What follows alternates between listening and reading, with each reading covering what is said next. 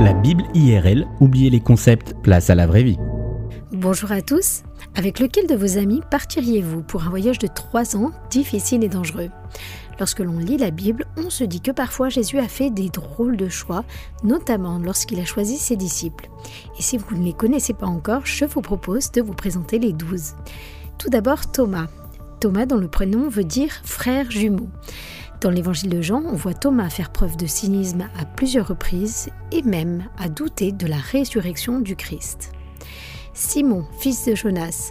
Simon est plus connu sous le nom de Céphas, qui veut dire rocher ou pierre, car Pierre, c'est le surnom que Jésus va lui donner. Pierre est décrit comme un impulsif, un nerveux, qui dit ce qu'il pense et agit parfois sans réfléchir. André, fils de Jonas. André est le frère de Simon-Pierre et tout comme lui, il était pécheur. André est le tout premier disciple de Jésus et c'est aussi celui qui le reconnaîtra comme Messie. Avant de suivre Jésus, André était le disciple de Jean-Baptiste. Jean, fils de Zébédée.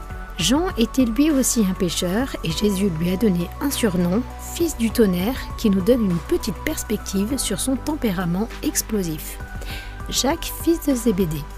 Jacques, frère de Jean, était tout comme lui, pécheur, surnommé aussi fils du tonnerre. Jacques, Jean et Pierre étaient parmi les amis les plus intimes de Jésus. Philippe.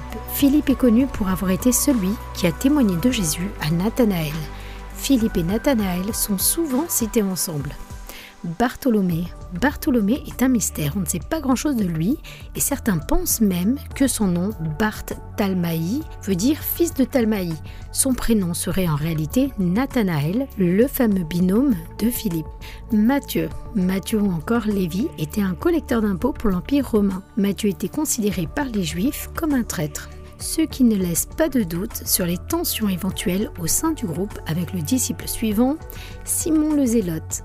Simon faisait partie de la secte juive des Zélotes, une secte nationaliste qui affrontait violemment les Romains. Jude, Jude fils de Jacques ou encore Judas fils de Jacques, à ne pas confondre avec le disciple suivant, Judas d'Iscariote. Judas est le disciple qui a trahi Jésus pour 30 pièces d'argent et qui dans les Écritures apparaît comme le plus cupide. Et enfin, Jacques le fils d'Alphée.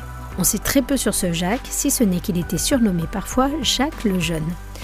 Deux pères de frères au tempérament bien trompé, un nationaliste, un collabo, un disciple qui doute en permanence, un autre qui vole dans les caisses, un jeune cadet tout discret, quelle équipe de bras cassés Vous pensiez ne pas être assez bien pour Jésus? En Jean 15, verset 16, Jésus vous dit aujourd'hui, ce n'est pas vous qui m'avez choisi, mais c'est moi qui vous ai choisi.